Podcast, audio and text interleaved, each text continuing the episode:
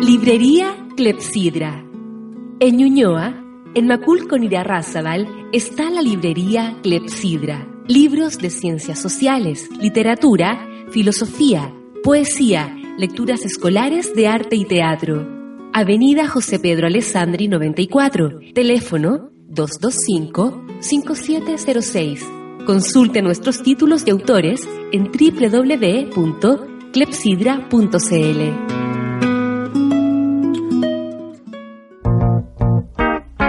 A partir de este momento, Radio Universidad de Chile da la bienvenida a La República de las Letras. Antonella Esteves, Patricio López y Alberto Mayol los invitan a ser parte de esta nación letrada y democrática en donde la conversación en torno a libros fundamentales es la excusa para juntarse con amigos, soñar y reflexionar sobre lo que somos y lo que podemos ser. Bienvenidos a la República de las Letras.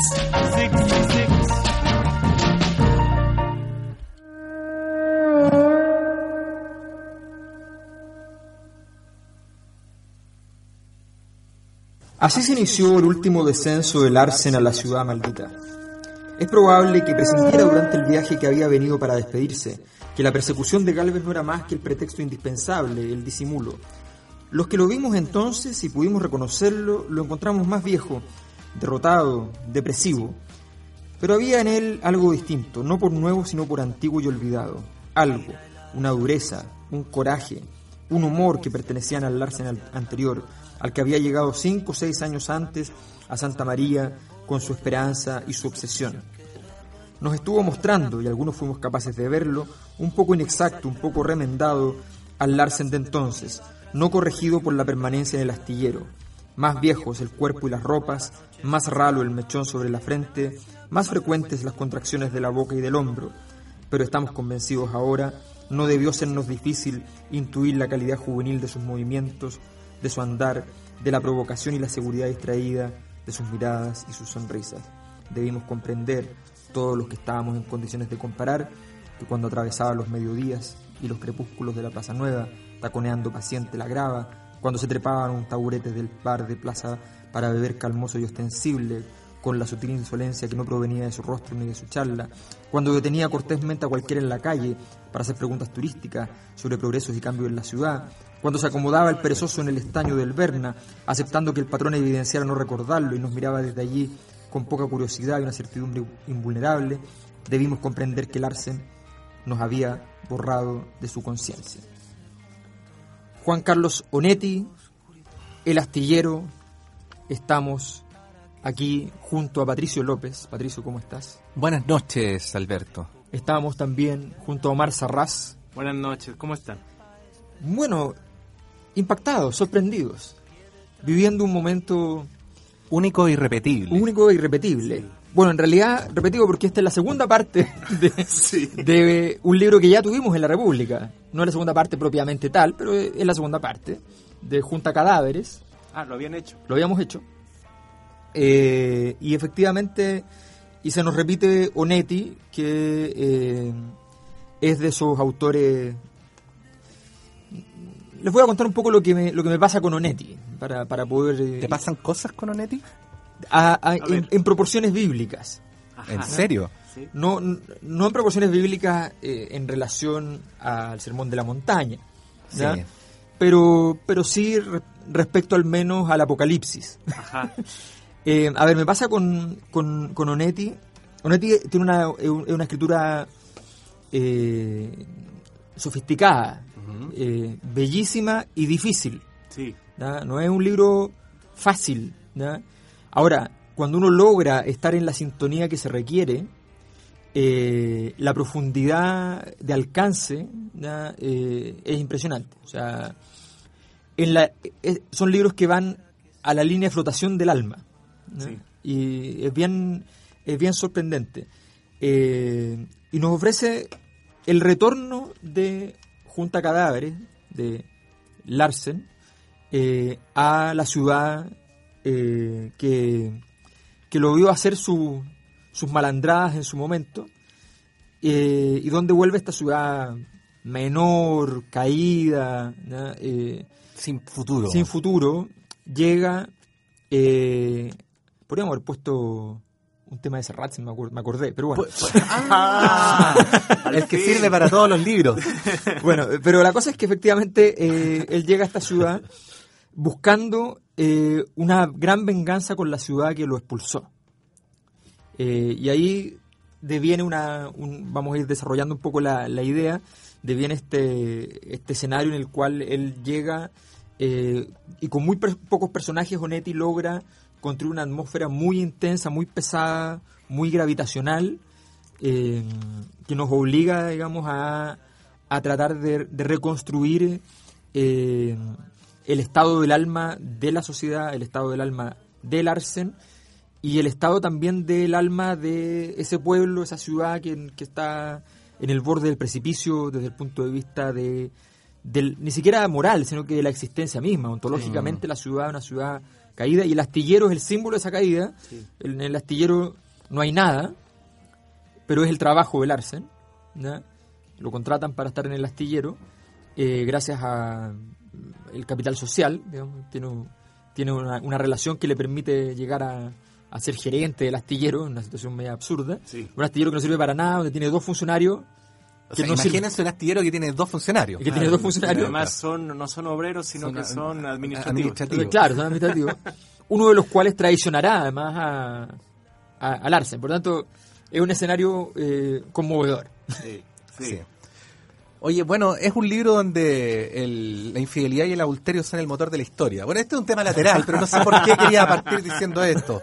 Eh, pero bueno, lo, lo retomaremos en algún instante. Pero por favor, hablemos del adulterio, no, no hay por problema. favor. Es un tema lateral para, para no generar eh, impresiones equivocadas. Ah, lo mencionamos al principio solamente por casualidad. Sí, por casualidad. sí. El- el, No pasa eso. bueno, Al- Alberto se refería cuando hablaba de Onetti a algo que me parece que está en el corazón de todo lo que podríamos decir y que es Onetti como constructor de atmósfera. Eh, es un eh, tipo que utiliza el tema, el tema donde no pasa mucho desde el punto de vista de la acción, pero sí probablemente pasa mucho desde el punto de vista de la interioridad.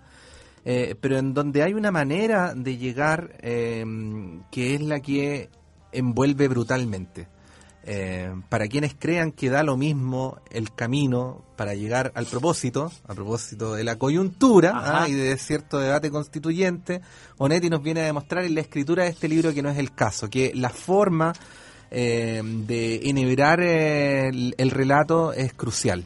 Eh, es una forma que, como decía Alberto, eh, está llena de dificultades, pero no porque sea difícil, sino porque requiere atención. Mm. Este no es un libro que se pueda leer al mismo tiempo que uno está con, eh, navegando por las redes sociales No. Sí. o está en una conversación, en un, en un lugar de fácil distracción. Y es difícil en micro. Yo Em, leí varias me- partes me en lo imaginaba. Y, era- y no, era, no es fácil. Me lo imaginaba, es un libro en ese sentido celoso, ¿no? Eh, tal como en la, en la trama del libro se producen muchas traiciones amorosas, este es un libro que en sí mismo exige fidelidad absoluta. Fidelidad, Eh, sí. Eh, tiene una manera de, de construir que es bien particular porque está llena de figuras poéticas, está llena de descripciones, está llena de párrafos largos eh, y está llena de... Los párrafos son gigantes. Sí, Sí. sí.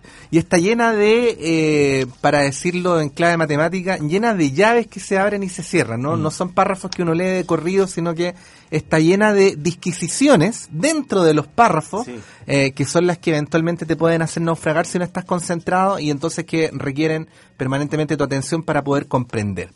Eh, todo esto, como dice Alberto, es bello, desesperanzador eh, y terrible. O sea, si hay un placer eh, en la lectura de Onetti, aparte del placer eh, intelectual de encontrarse frente a un gran escritor, es un tipo de placer masoquista, un tipo de placer eh, invernal, eh, melancólico, mucho más que melancólico. Este es un libro devastador que cierra todas las puertas de salida eh, y que nos viene a transmitir más o menos la idea de que la vida no tiene sentido, ¿no? Eh, o, o que, o que si lo tiene, eh, en algún momento se perdió. Eh, Sí. todo esto eh, es lo que es lo que muestra el libro eh, con personajes todos patéticos. No hay Sí. ninguno- es- eso No, es lo otro, ¿no? no, Porque uno también. podría decir, bueno, siempre Sí. en los libros hay alguien que por último representa la redención y la redención puede perder, ser traicionada, Aunque sea en un formato mínimo. aunque sea en un formato No. mínimo, por último por ejercicio de contraste, ¿no? Eh, Onetti tiene la, el talento de mostrarnos eh, la devastación en su estado radical, Sí. es decir, Sí. sin ningún tipo de matiz, eh, y en donde además... Como la nueva mayoría. es como la nueva mayoría. No hay matiz. Sí, sí, bueno. Eh, donde además eh, es imposible empatizar con cualquiera de los personajes. Eh, eso. ¿Qué, qué, qué, qué- cosa más Una, linda? una cosita, Omar, Sí. antes Sí, de, darte favor. la palabra, lo haces que Sí. eh, en, en mi permanente investigación sobre lo- los textos académicos que refieren a las obras que leemos, ¿ya? encontré Ajá. uno que explicaba lo que decía Patricio. Dice, característica, una de las que se, se menciona, el uso de frases largas con muchos incisos, frases subordinadas y coordinadas que le exigen al lector una atención absoluta en la obra. Ejemplo, dice, cito, dos días después de su regreso, según se supo, Larsen salió temprano de la pensión y fue caminando lentamente, guion, acentuados para quien pudiera reconocerlo, el balanceo, el taconear, la gordura, aquella expresión de condescendencia, de hacer favores y rechazar el agradecimiento, guion, por la rambla desierta. Entonces, se fijan, ahí hay una, Sí. hay una gordura de la frase Sí. completamente innecesaria desde el punto de vista de la... Te distrajiste medio segundo y no entendiste el párrafo. Exactamente. Sí, O sea, sí, es así. Exactamente. Bueno, Omar. Bueno, es, como dicen ustedes, o a mí me pareció también una prosa poética. Hay muchas imágenes, muchas comparaciones, cosas sorprendentes, bellas, cómo se pueden nombrar las cosas de una manera tan distinta. O sea, en, en cierta forma es, eh, es ver el mundo de nuevo porque las cosas que están al alcance Ajá. se nombran de una manera que uno nunca hubiera creído que se podía hacer. Y bueno, y, y- y el asunto interesante es que, como decía Patricio, la historia no es lo principal, sino que son las pasiones, los sentimientos por sí mismos. Eso es lo importante, más allá del mundo que esté afuera, más allá de que lleven a algo, que haya un objetivo. Todo el mundo interior de los personajes es lo que importa y construye una realidad que, que a ellos les llega a parecer incluso paralela a la realidad de, de los que siguen funcionando en el, en el mundo en el que alguna vez ellos estuvieron.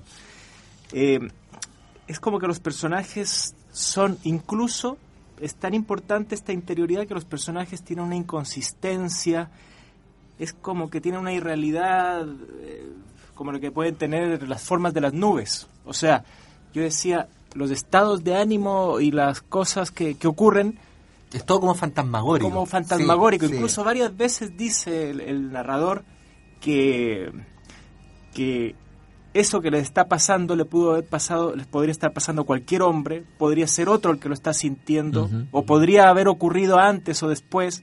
Es como que los mismos personajes, eh, su realidad física, material, su biografía es, es cuestionada, es como que son proyecciones de algo. Sí. Entonces, bueno, Eso, eso de lo fantasmagórico que dices, Omar, es bien, es bien clave. ¿eh? Yo me acordaba mientras leía el libro de la, de la película Los Otros, que vi hace muchos Ah, años. claro. Los Otros. Los otros. Los Otros. La versión chilena. La versión del, del chileno Amenábar, como les gusta decir, porque Ah, sí. nació acá, vivió una semana y se fue y no volvió más. sí. Sí, ah.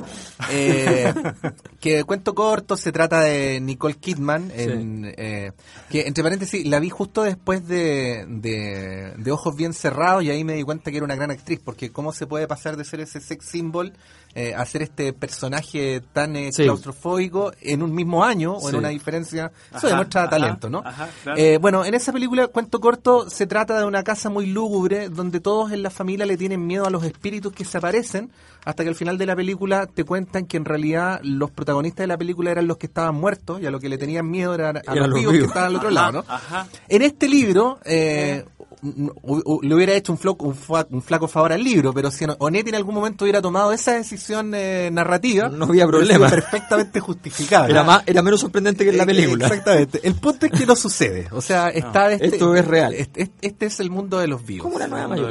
Oye, eh, eh, vamos a una canción. Les ofrezco. Me acordé de ese poema de Benedetti. ¿Cuál? Vos lo dijiste, nuestro amor fue desde siempre un niño muerto.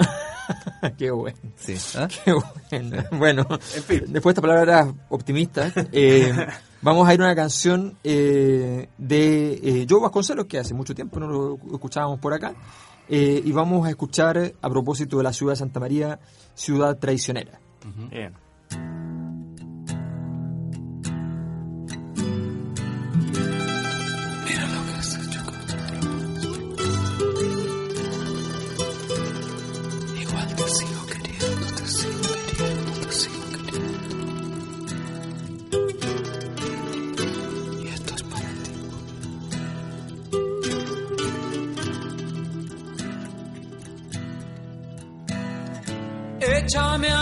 Culpa de todos tus temores y tus desventuras. Yo solo te hablé de amores y te subes por el chorro interpretando cosas. Ciudad traicionera, interpretando cosas. Yo que te entregué mi vida, mis secretos, mis colores, toda mi existencia. Me engañaste, me mentiste, me metiste en un lío. No se hace eso. Ciudad traicionera. No se hace eso.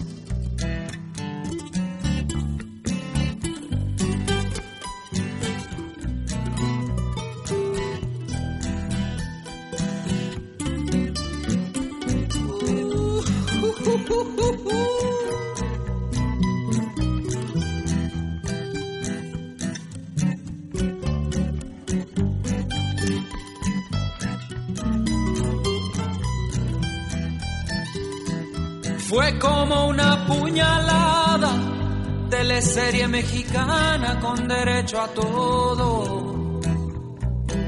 Muy cargada al maquillaje, para esconder la culpa que lleva por dentro. Ciudad traicionera, lo lleva por dentro. Ciudad traicionera, no se hace eso. Y yo que te entregué mi vida, mis secretos, mis colores, toda mi existencia. Me engañaste, me mentiste, me metiste en un lío. No se hace eso. Ciudad traicionera, no se hace eso. Ciudad traicionera.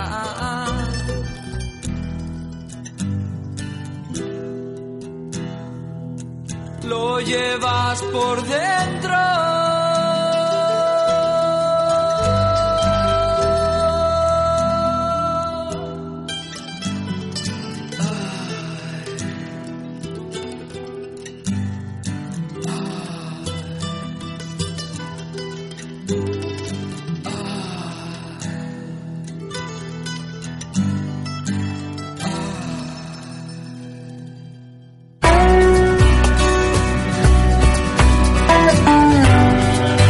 Estaba ahora en la gerencia general, sentado frente a su escritorio, apoyando en la pared los hombros y el respaldo del sillón de espinazo flexible, descansando no de la mala noche ni de lo que había hecho en ella, sino de las cosas, de los actos aún desconocidos que empezaría a cometer uno tras otro, sin pasión, como solo prestando el cuerpo.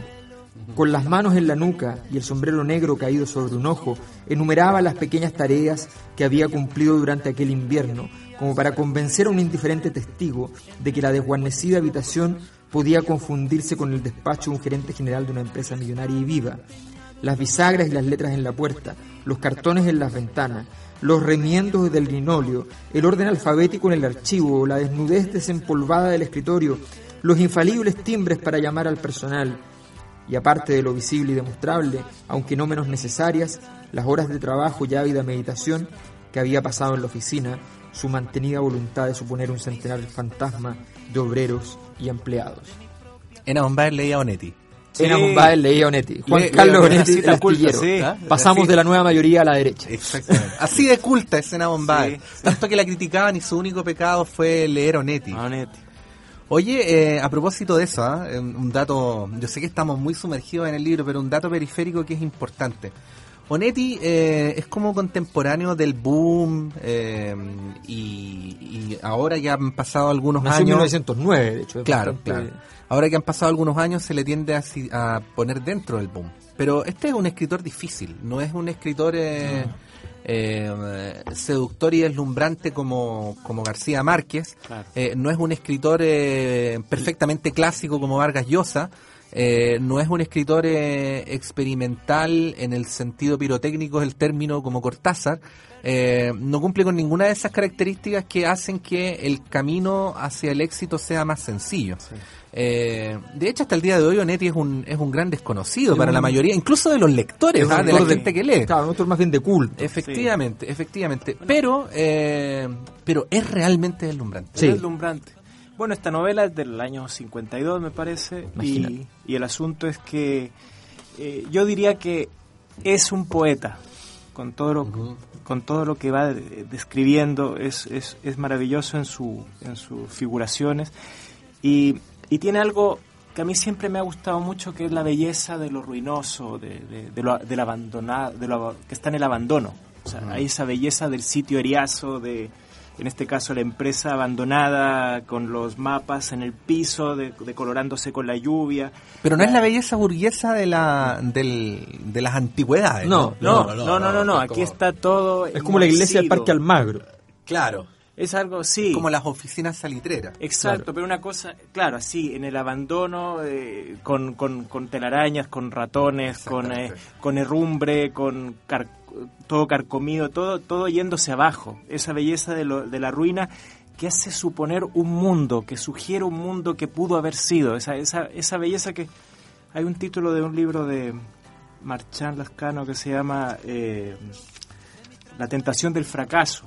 En cierta manera, aquí hay una tentación de los personajes y de todo lo que los rodea de, de- caer en ese fracaso, de, de dejarse llevar, de, abandonarse. Y, y bueno, a mí me parece que todo este texto sobre la ruina, el abandono, eh, tan, tan poco entregado al, al optimismo, eh, es, es, muy bello. Aquí, bueno, yo quería leer, además todo es tan absurdo, porque los personajes están contratados en una trampa que ellos mismos conocen, hacen la farsa de, de, de tener sus cargos y, y están en un juego del que no, no hablan, pero, pero están metidos todo, todo el- eh, pagándose sueldos que no cobran, eh, haciendo funciones que Y no negociando los nada sueldos, aparte muy Negociando bueno. negociando los sueldos, eh, revisando eh, presupuestos de hace 10 años para reparación del casco de un barco. O sea, todo es eh, desquiciamiento.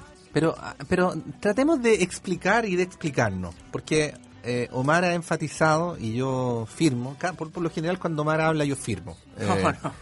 eh, Omar ha enfatizado en la belleza del libro, Sí. pero la vida que relata la novela y el mundo que relata la novela es horrible. Es horrible. Es realmente sí, horrible. sí. Entonces, ¿a qué nos referimos cuando decimos que es bello?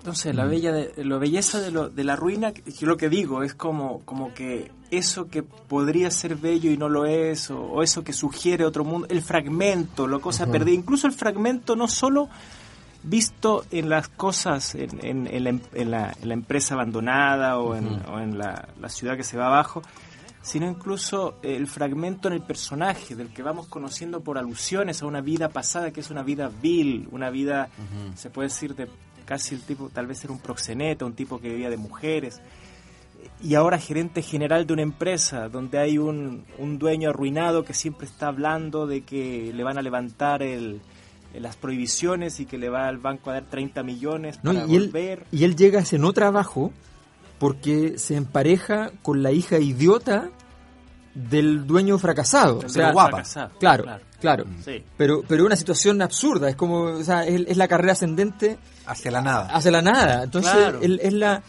yo, yo creo que el, el concepto de ruina que, que, que nos, que, nos, que nos parametró, porque nos dio una, una coordenada ahí, Omar, eh, me parece muy importante porque efectivamente la ruina es como la energía de ese objeto. Todo objeto es una promesa también, no Sí. solamente lo que es, sino que es una promesa, Es una promesa. de lo que será después ese objeto. Y la ruina es la pérdida de la promesa, pero al mismo tiempo es el recuerdo de la promesa de lo que no fue. De lo que no fue. Es la energía viva de algo que está muerto. Entonces, esa, esa combinación, eh, el Onetti logra plasmarla con una con una brillantez, con una sutileza. ¿A eso, ¿A eso se refería Serrat cuando decía Sí. que no hay nada más bello que lo que nunca he tenido? Nada más Debe amado ser, debe ser. que lo que perdí. Bueno, yo quería para, El para- verso de la histeria para mostrar universal. esto, para mostrar esto, un- leer un, un párrafo- un- un- unos párrafos. Dice, está hablando Larsen con Petrus, que es el dueño arruinado de la empresa, o el viejo. Dice, Petrus dice, espero que todo marche bien en el astillero, estamos al borde del triunfo, cuestión de días. En esta época, en esta época es triste, hay que llamar triunfo un acto de justicia. Tengo la palabra de un ministro. ¿Alguna dificultad con el personal? Larsen se sentó en la cama, sonrió para congraciarse con los ángeles, pensó en el batallón de espectros del personal, en huellas que tal vez hubieran dejado y que en todo caso no con- constituían evidencia. Pensó en Galvez y en Kunz, en la pareja de perros saltando hacia la barriga de la mujer con abrigo de hombre, también en algún charco, un agujero en forma de ventana, alguna bisagra destornillada y colgante. Ninguna, señor. Hubo cierta resistencia absurda al principio, pero ahora le puedo asegurar todo marcha como una máquina. Petrus sonrió y dijo que era justamente lo que había esperado y que estaba seguro de no equivocarse al elegir hombres y asignarles tareas. Soy un conductor, ahora diríamos un líder. Esa es la primera virtud de un conductor. La noche estaba fuera, enmudecida y la vastedad del mundo podía ser puesta en duda. Aquí no había más que el cuerpo raquítico bajo las mantas, la cabeza de cadáver amarillenta y sonriendo sobre las gruesas almohadas verticales, el viejo y su juego. Me alegro, dijo Larsen, crédulo, sin énfasis. Siempre he pensado, mientras me ocupaba de los problemas del astillero y vigilaba el rendimiento del personal, que yo estaba a cargo de la retaguardia mientras usted, suspiró casi satisfecho y tuvo un escalofrío dentro sobre todo empapado. En la de fuego, señor, justamente, celebró el viejo con una sonrisa. Más riesgo y más gloria. Pero si la retaguardia llega a fallar, esa es la idea que me da ánimos. Todo esto es obra mía, dijo Petrus, deslizando una mano para tocar durante un segundo la libreta bajo la almohada. Y no me voy a morir antes de ver su que todo vuelve a ponerse en marcha. Es imposible, pero su tarea, señora, es tan importante como la mía. Si el astillero se paraliza una sola hora, ¿qué cosa podré estar defendiendo las antesalas de esos concha, cochabuelistas, esos piojos resucitados? Le estoy reconocido. Larsen cabeció con una mueca alegre, tímida, agradecida. El viejo Petrus recogió con rapidez su sonrisa y la cara flaca entre patillas se puso a exhibir con deliberación la espera, cortés pero exigente. Bueno, y así. No, es un...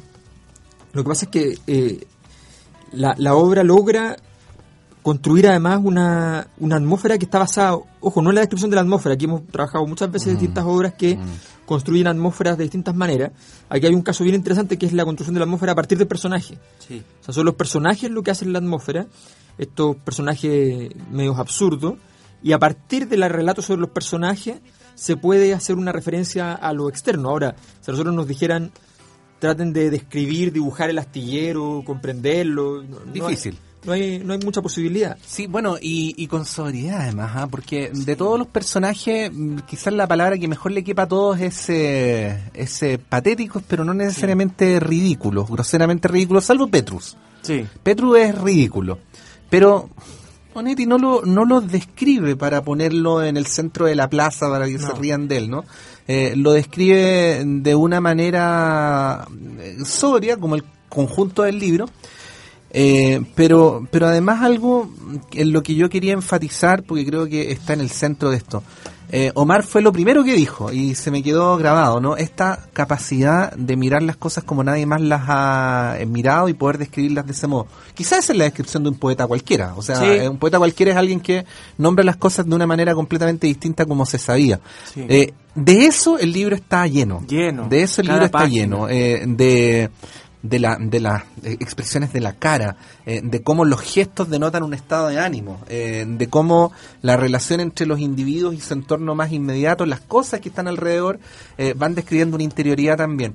Esas son cuestiones en las que habitualmente no nos fijamos, eh, pero cuando alguien eh, las devela, inmediatamente encontramos la complicidad de saber que existen. Y en este caso Neti lo hace y lo hace de una manera deslumbrante. Sí. Omar, ¿tú tienes algo para ofrecernos en términos musicales? Bueno, eh, aquí siguiendo eh, esa antimoderna tendencia del libro que no cree en el progreso o que juega al progreso eh, y que su- sugiere abandono, yo había pensado en los tres, déjate caer. Vamos allá.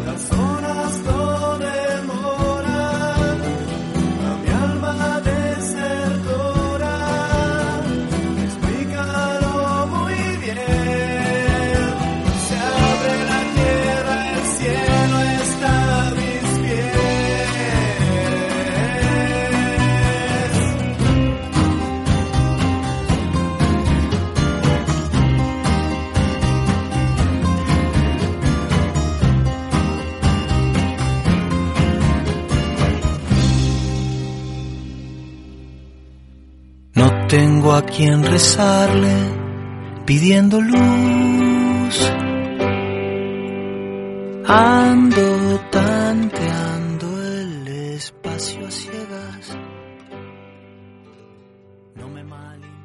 Desde hacía muchos años abrirse paso en una mujer no era más que un rito indispensable, una tarea a ser cumplida, a pesar o al margen del placer, con oportunidad, con eficiencia.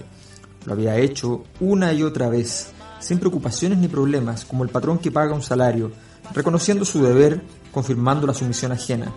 Pero siempre, aun en los casos más tristes y forzados, había extraído del amor plenitud y un desvaído orgullo. Aun en aquellas ocasiones en que le era necesario exagerar el cinismo y la torcedura de su sonrisa frente a los amigos silenciosos, falsamente desinteresados, que en las reuniones de madrugada bostezaban sin sueño al llegar la mujer del Arce, y luchaban contra el silencio, torpes con la primera frase de sentido heroico que podían componer o recordar. Es problemática la inclusión de la bruna, decían. Ahora no, ahora no había sitio para el orgullo o la vergüenza, estaba vacío, separado de su memoria. Escupió ruidoso cuando se acabó a su izquierda el paredón de ladrillos de los fondos del astillero. Vio la luz caliente de la fogata, su reflejo en las chapas del cobertizo. Volvió a escupir mientras doblaba, mientras componía la cara, mientras un viento helado y tranquilo traía un murmullo de música y el olor del asado y las ramas ardientes. Todas son locas, pensó aliviándose. Avanzó deslumbrado, tanteando los ladrillos sinuosos entre el fango, con la cabeza alzada, con una expresión de júbilo y bondad que fue creciendo desde la oscuridad a la hoguera. Se acercaba la fiesta y él la había apagado. Buenas noches, la compañía gritó cuando lo descubrieron. Atravesó los saludos para acariciar los hocicos de los perros. Juan Carlos Bonetti, El Astillero, y estamos en el tercer bloque. ¿Es para llevarla al teatro?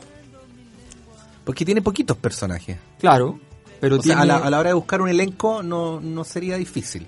pero tendría que ser quizás una cosa más experimental, por ejemplo, con lo que hace Cinema. Así es. Cinema le queda muy bien una obra como esta. Es muy difícil de resolver el- la- las problemáticas que tiene de narración, pero con un narrador externo, por ejemplo, que también trabaje en la, en la obra, que es algo que ellos hacen muy bien y que en teatro no- nada, casi nadie lo logra hacer. No tiene un final en clímax, además. O sea, no, No, no, te- no nada termina, en nada. No, nada, tiene. No tiene ni clímax ni tiene anticlímax. Exacto. No, no, da lo mismo, todo da lo mismo. Eh, y, Como y- este programa. pero al mismo tiempo- no tiene ninguna gracia al final. No tiene puntos altos ni bajos. Pero les vamos a decir por qué este programa ha sido tan bueno y estamos tan entusiasmados. Les vamos a contar. ¿Por qué? Hay una razón. Necesitamos dinero. Tenemos los estímulos en el lugar correcto, Eh, como dirían sí. los economistas. Sí, muy bien. Nos falta dinero, entonces estamos muy motivados para que ustedes nos ayuden porque estamos a 24, Sí. queda una semana, ¿ya? Y aquí la radio, hay que decirlo, es implacable. ¿ya? Viene, nosotros llegamos el día 1 a trabajar y nos dicen, bueno, Sí. aquí hay que oponerse, ¿no? porque eh, hay una política de austeridad en el país, no podemos andar Haga su financiando. ofrenda como en otra claro, radio. o sea, tenemos que pagar eh, todo esto porque Armonía. esto, si bien está en el programa de gobierno, no va a ser financiado finalmente. Sí, claro. No, no, ¿no? no. Entonces tenemos No. que... Estaba así en el que- programa de gobierno, sí. Ahí estaba. ¿Se va a cumplir? ¿Cómo es esa frase famosa? Eh, realismo sin renuncia. ¿ya? O sea, nos encantaría, pero no podemos. No. Pero no estamos Claro. renunciando. No. El no poder es solo una postergación ritual. La imaginación al no poder. La imaginación al no poder. Qué buena. Bueno, eh, así que recuerden aquello. También recuerden una cosa, no lo vamos a saludar ahora porque es mala suerte, pero en tres días más Patricio López está de cumpleaños. Oh, Así que el lunes todos ustedes arrójense sobre Facebook o sobre Sí. Pato, si lo Sí, pueden claro, encontrar Claro, en sí, las calles. Claro. las fans, todo. Y, en fin, Pato atiende a, a su público. Eso es lo único que puedo decir. Sí. Lo atiende bien. Bien. eh, y, Este es el bloque. y este es el tercer bloque. Tenemos que saludar, además de eh, a nuestra República y a Patricio, tenemos que saludar a Librería Clepsidra, que procura las condiciones de posibilidad de que esto sea realmente existente desde hace ya una cantidad inconmensurable de tiempo, no sé, tres años, no tengo Sí. idea cuánto tiempo llevamos juntos, ya perdí la cuenta, La, la librería que te ayuda a ser feliz. Así es. Por- y para eso tiene a Onetti. Sí. Tiene a Kafka. Sí, ¿Ah? sí, sí, tiene todo eso. Y a t- tantos otros escritores. Autoayuda. A Camilla, tantos otros ex- escritores que nos ayudan, Sí. luego de leerlos, a mirar por la ventana, a ver salir el sol, sonreír, sentir los pájaros volar y decir, la vida es bella, vale Sí, la pena vivirla. sí. Pero ¿qué es el optimismo y qué es el pesimismo? ¿Quién sabe? Usted lo puede saber en librería Clepsidra. Sí. José Pedro Alessandri 94. Usted ahí se encuentra con la librería y no se olvide, cuando usted tiene un evento donde le interesa que hayan libros, cuando usted tiene un evento donde van a ir una buena cantidad de personas que, que tengan algún eh, interés cultural, bueno, usted puede realzar su evento invitando a Librería Clepsidra, Claro. que hace i- importantes esfuerzos para apoyarlo a usted en ese tipo de necesidades. Nos pueden escribir a Exacto. librería.clepsidra.cl con todos los pedidos que tengan. Y bueno, yo quiero decir que la República de las Letras es otro nombre de la felicidad, en realidad. Que la librería sea una librería ubicada en la República de las Letras es como algo algo que, que alegra. Eres nuestra, de- eres nuestra plaza principal. Gracias. La- no, no diremos Plaza de Armas porque me carga ese nombre, Sí, pero sí también. es la Plaza de la Independencia. Sí, sí, la República, de la República de las Letras es un nombre de la felicidad. Y bueno, usted decía que es pesimista y que es optimista y me acordé de alguien que dijo, el optimista es el que piensa que este es el mejor de los mundos posibles y el pesimista cree que tiene razón. Sí. Es verdad, fin, es verdad. fin. Oye, saludemos además, aprovechemos los saludos a Guillermo Olivares, que ¿Qué? siempre Hizo un gesto encomiable. hizo un gesto encomiable, regaló libros. Ah. Claro, y no solo eso, creó un pequeño fichito de la República Ah, de Sí. qué bien, qué bien. Eh, Una ficha que dice, aviso, la lectura perjudica seriamente a la ignorancia. Muy bien. Bueno, hay, hay lectores que han tomado la iniciativa de, de rifar libros también Sí. y con eso ayudar a juntar dinero para la Y República. una de las eh, seguidoras de este, de, de este programa vino de Antofagasta con una amiga de Concepción a la librería Marce Mercado. ¡Wow! Wow. No, Marce, y impresionante. el sábado conversamos, el sábado pasado fue un momento muy agradable y, y bueno, eh, No, no lo puedo creer. estaba muy contenta y quiere conocer a Pato, que es el que no conoce. Claro, ha conocido, ha ido conociéndonos a tampoco la debe conocer. No, creo que la conoció alguna vez, Sí, parece, parece. que sí. Eh, tenemos a Silvia Mena, Guillermo Olivares, que nos han escrito los últimos días, Hernán Torres, Marce Mercado, por supuesto. ¿Qué eh, tenemos en común yo y Marce Mercado? Lorgio ¿Qué? Rosas, ¿Ah? ¿No? En que, en que ambos no me conocen. Joe Briseño, Karen Silva, Francisca Zúñiga, Cecilia bien, Espinosa. Maritza Ponce y eh, Lucimar Ramos. La saludamos desde acá con mucho cariño. Eh, y vamos a escuchar el último tema, Patricio. Claro, a propósito de, de, de esta descripción eh, de lo cotidiano, eh, que no es la descripción de los grandes eventos, Alberto era muy preciso en decir que era imposible dibujar el astillero, ¿no? Haces una idea de cómo era el lugar, eh, pero sí de la, de la relación eh, de las personas con su entorno, de la relación entre la interioridad eh, y la manifestación física eh, concreta. Esto no, nos alude a las simples cosas, ¿no? Eh, aquí, muy brillantemente y en muchas partes, eh, describiendo lo que está inmediatamente alrededor, se describe lo que pasa adentro también. Eh, hay una canción donde habla de las simples cosas, pero al final dice que todo a lo único que conduce es a la muerte, ¿no? Oh. Eh, me, me- parece una, una muy buena canción para hacerla maridar con una este hipótesis, claro, hipótesis, claro. es una hipótesis. Eh, de Chabela Vargas. Ajá. Ah, mira. La vamos a escuchar inmediatamente.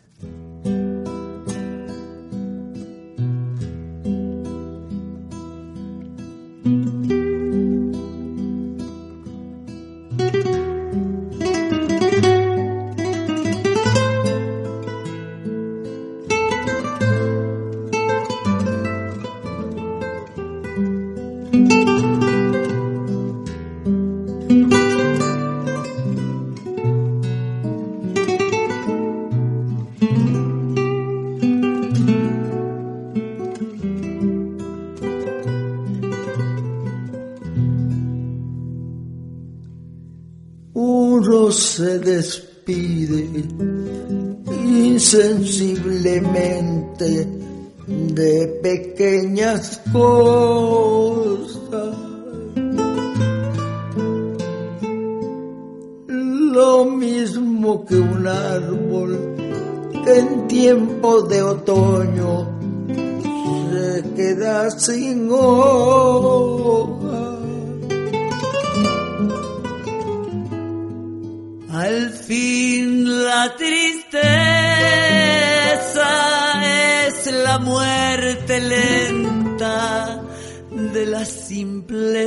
Cosas.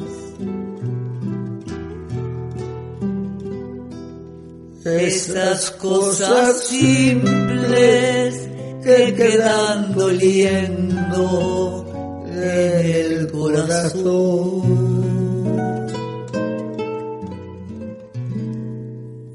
Uno vuelve siempre a los viejos sitios donde amo la vida.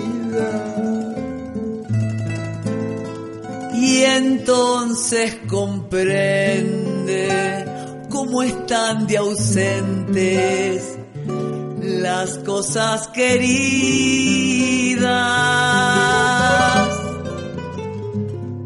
Por eso, muchacha,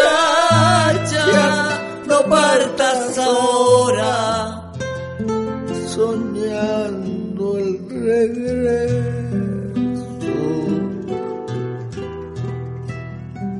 que el amor es simple y a las cosas simples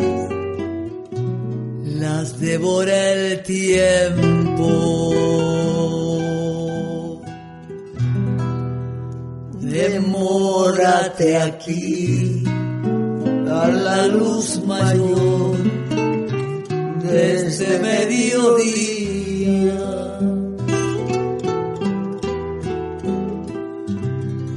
donde encontrarás con el pan al sol la mesa tendida.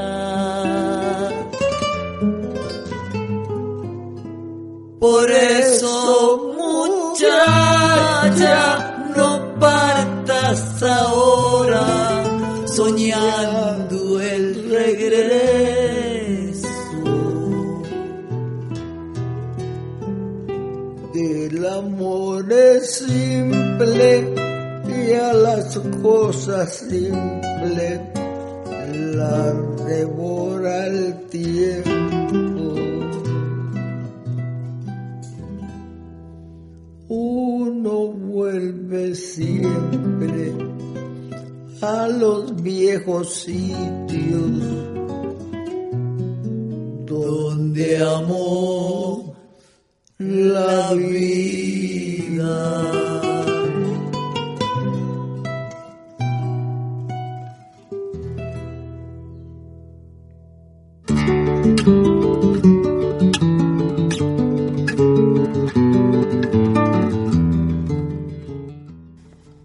tan farsantes como yo, se burlan del viejo, de mí, de los 30 millones, no creen siquiera que esto sea o haya sido un astillero, soportan con buena educación que el viejo, yo, las carpetas, el edificio y el río les contemos historias de barcos que llegaron, de 200 obreros trabajando, de asambleas de accionistas, de deventures y títulos que anduvieron arriba y abajo en las pizarras de la bolsa.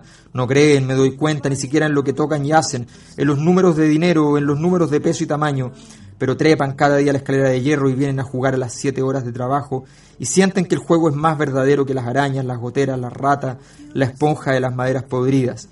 Y si ellos están locos, es forzoso que yo esté loco, porque yo podía jugar a mi juego porque lo estaba haciendo en soledad. Pero si ellos, otros, me acompañan, el juego es lo serio, se transforma en lo real. Aceptarlo así, yo que lo jugaba porque era juego, es aceptar la locura. Estaba despierto, cansado, débil, escupió el cigarro, se puso de pie, fue a empujar la puerta con las letras Gerencia General. Sonriente, frotándose las manos, se acercó a la mesa donde Galvez y Kunz se habían sentado y balanceaban a compás de piernas colgantes mientras tomaban el café. ¿Una tacita para mí? preguntó Lorsen antes de servirse. Juan Carlos Onetti, el astillero. Sí. Oye, el...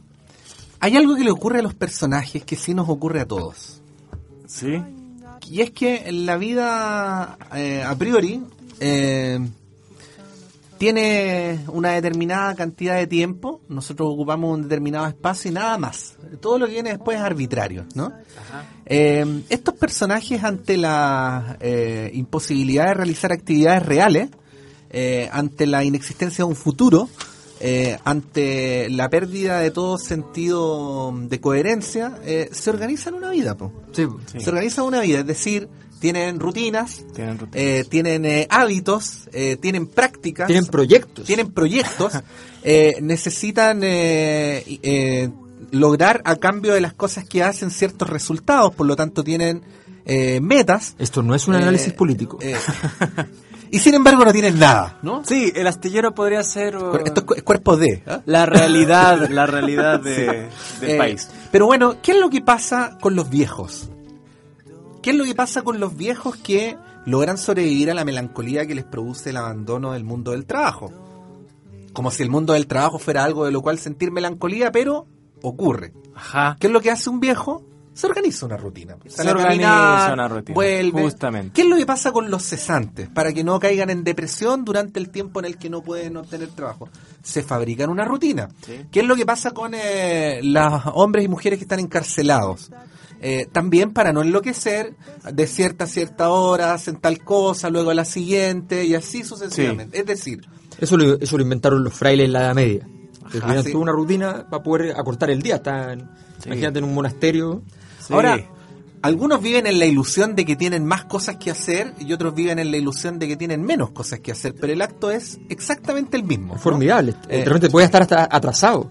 Sí, puede estar hasta puede atrasado. estar atrasado, sí. Claro. Estás atrasado respecto a tu propio parámetro y te estresas. Claro, Ah, y te estresas. yo tengo que ir a hacer esta cuestión. o sea, de aquí a la una yo sabía que tenía que tener esta, te la Sí. está pidiendo, ¿no? Sí, sí, sí, sí. Bueno, Eso, eso que dice Pato es muy importante porque justamente toda esa farsa, que es real aquí, que Sí. es completamente cierta, eh, se produce permanentemente. La negociación que hablábamos hace un tiempo, hace un momento atrás, de cuando están negociando las platas del gerente, del Larsen como gerente general. Eh, es una negociación absurda porque él pide una cifra importante, pero no tan alta como los anteriores gerentes, porque él entiende que el lugar está en decadencia, Sí. ¿ya? y pide 5 mil algo, que no sabemos qué es, no hay moneda, ¿ya? Y, eh, y esos 5 mil le, le dicen que bueno, y que hay bonos además por productividad y otras cosas. Todo eso. ¿ya? Y resulta que nunca le pagan, nu- nunca da lo mismo, es toda una negociación absurda porque nunca hay, nunca hay pago. Eh, también eh, el, el caso de Galvez, que lo invita a su casa en un momento determinado, am, al, al Arsen, y le cuenta que él tiene todo un plan para meter preso al propietario de la compañía. Claro. Tiene papeles guardados de altísima importancia que le permitirán entonces eh, llevar esto a la fiscalía Sí, y transformar Y esto en un gran evento. en un gran evento Sí, histórico. sí. ¿no? Entonces, todo, eh, todo eso eh, en el marco de que esa posibilidad permitiría que Larsen eh, heredase gran parte de una riqueza inexistente, la, la riqueza que estuvo. Es tanto así que Larsen ni siquiera llega a entrar en toda la novela a la casa de la mujer con la que está Claro. queriendo eh, eh, emparejarse para tener lo del viejo. Mm. Para tener lo del viejo, la, la- la que dice la loca, la idiota, que no, no llega a pisar nunca la casa. Y, y eso de la rutina que decía Patricio, en algún momento lo dice él. No hay plan, pero hacer etapas da una sensación de seguridad, de orden. El, el tipo vuelve y antes de hacer nada pasa por su habitación, se afeita, se lava, antes de, de salir a, a no saber qué hacer. Pero la- la- las etapas hacen que se considere que, que puede haber una normalidad, un proyecto, algo. No hay plan, pero hay un programa. Exacto. El programa no dice nada, pero lo vamos a cumplir. Pero- hasta, hasta que no podamos cumplirlo y digamos que no lo vamos a cumplir. Y, va- ¿Ah? y si no, vamos improvisando, Y dos más etapas. Pero nunca hubo nada. Nunca hubo nada. Bueno, En fin. Pero vamos a cumplir todas algo- las etapas. y quería decir algo que también Pero es interesante. que- Lo, vamos, lo- lo que no íbamos a hacer, lo vamos a hacer igual en realidad, pero más lento. Sí. Claro. Sí, Sí, sí, sí. Para que no se note, para que sea más agradable. Entonces vamos a hacer lo que no íbamos a hacer. Claro. Sí, no, pues, lo haremos. no. De un modo realista. De un modo realista. Bueno. Y todo esto sin renuncia. Sin renuncia. claro. Bueno, y aquí eh, yo quiero decir también que en algo se parece también el, el- el- el narrador de, de la novela, porque esto es algo que después lo hace García Márquez o lo hacen muchos, que es muy bonito, que es que eh, no hay un narrador omnisciente, sino que en cierta manera hay testimonios, hay cronistas, hay, ¿cómo decirlo? Tiene, el relato tiene la inseguridad de una crónica. O sea, a veces hay suposiciones, quizás el día estaba nublado, eh, quizás eh, era él el que pasó por esa esquina mientras llovía, alguien lo vio pero no está seguro de, de- de- parece que por su manera de andar tendría que haber sido él. Entonces, esa, eso de, de- de poner versiones, citar de repente a, a un tipo que tiene un almacén o a un tipo que está poniendo la benzina eh, una noche lluviosa para decir las cosas del relato, esa inseguridad que quita la omnisciencia también es muy bonita y hace también mostrar más esa precariedad, esa, esa irrealidad de- del mundo que se está contando. Y es tanto así que al final del libro se termina el libro y luego viene un paréntesis donde se pone otro pos- posible final. Entonces, o mejor, abre un paréntesis, que es el paréntesis con el que termina el libro. El paréntesis después del punto final. Después del punto final, Sí. para contar la otra versión, y dice, o mejor, los, lan- los lancheros lo encontraron al Arsen, pisándolo casi encogido, negro, con la cabeza que tocaba las rodillas protegidas por el untuoso prestigio del sombrero, empapado por el rocío, delirando. Explicó con grosería que necesitaba escapar, manoteó terrorizado el revólver y le rompieron la boca. Alguno después tuvo lástima y lo levantaron del barro, le dieron un trago de caña, risas y palmadas, fingieron limpiarle la ropa, el uniforme sombrío, raído por la adversidad, tirante por la gordura. Eran tres los lancheros y sus nombres constan. Estuvieron atravesando el frío de la madrugada, moviéndose sin apuros ni errores entre el barco y el pequeño galpón de mercaderías, cargando cosas, insultándose con amansada paciencia. Larsen les ofreció el reloj y lo admiraron sin aceptarlo. Tratando de no humillarlo, lo ayudaron a trepar y acomodarse en la banqueta de popa. Mientras la lancha temblaba sacudida por el motor, Larsen, abrigado con las bolsas secas que le tiraron, pudo imaginar en detalle la destrucción del edificio del astillero, escuchar el siseo de la ruina y del abatimiento. Pero lo más difícil de sufrir debe haber sido el inconfundible aire caprichoso de septiembre, el primer adelgazado olor de la primavera que se deslizaba incontenible por las fisuras del invierno decrépito. Lo respiraba lamiéndose la sangre del labio partido a medida que la lancha empinada remontaba el río. Murió de pulmonía en el Rosario antes de que terminara la semana y en los libros del hospital figura completo su nombre verdadero. Entonces, una versión de qué pasó con Larsen, que es después de la otra, donde él más viene del canchero que llega a la lancha y les ofrece unos pesos para que lo lleven. Y él siempre está inventando historias sobre la marcha y, y- y creyendo que convence a todo el mundo. Oye, Aquí- ese, ese otro dato importante, ¿ah? en Onetti no hay hechos irrefutables, hay, No. hay una percepción de la realidad, ¿no? Entonces, muchas veces ocurre que, que frente a un determinado hecho tenemos más de un acercamiento Sí.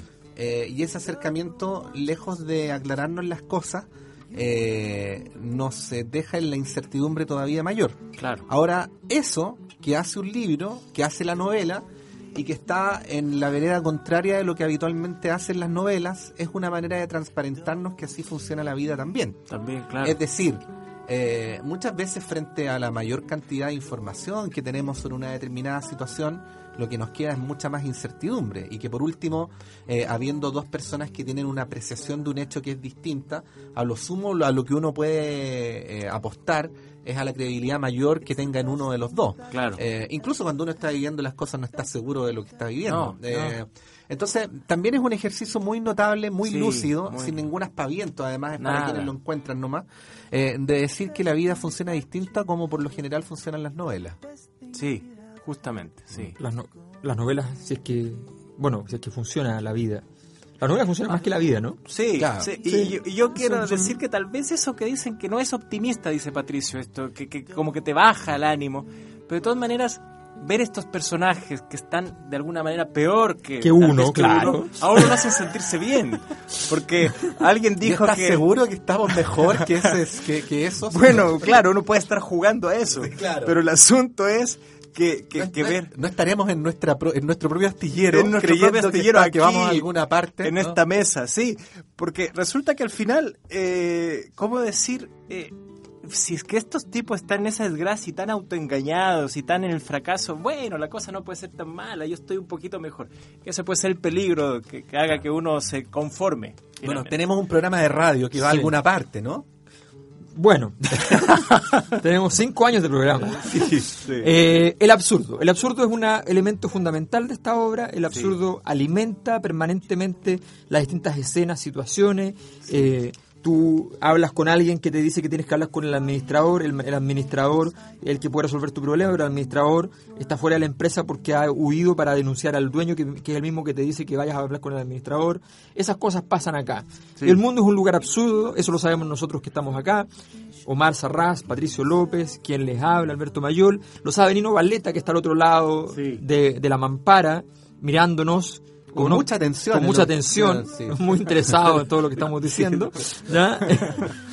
y lo sabe Antonella Esteves, que eh, está a pocos días de cruzar la cordillera para poder venir a vernos. Bravo, bravo. A caballo, como el ejército libertador. a caballo, como el ejército libertador se dirigirá a nosotros. Así que si bien ven a su caballo aparecer por la calle Independencia, que es por donde bajó el ejército Ah. libertador, claro. Así es. Sí, por eso se llama así la Ah, cosa. todo Así es tiene, que- todo tiene sentido. sí. Así es que nos vamos Onetti, regocijándonos con la existencia de Juan Carlos Onetti, con el astillero, eh, con esta segunda parte de Junta Cadáveres que también tuvimos ocasión de tener en nuestra república y los invitamos a, como siempre, cada viernes a pasar un gran fin de semana y no se olviden, el lunes es el cumpleaños de Patricio López. Sí, estén muy bien. Buenas noches. Saludos a Carolina y Jenny. Adiós. Antonella Esteves, Patricio López y Alberto Mayol y su República de las Letras regresan la próxima semana con un nuevo libro y nuevas conversaciones. Los esperamos.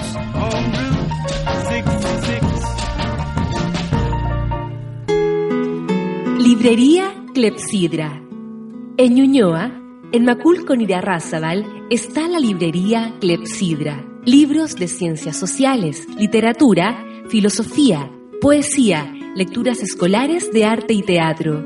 Avenida José Pedro Alessandri 94, teléfono 225-5706. Consulte nuestros títulos y autores en www.clepsidra.cl.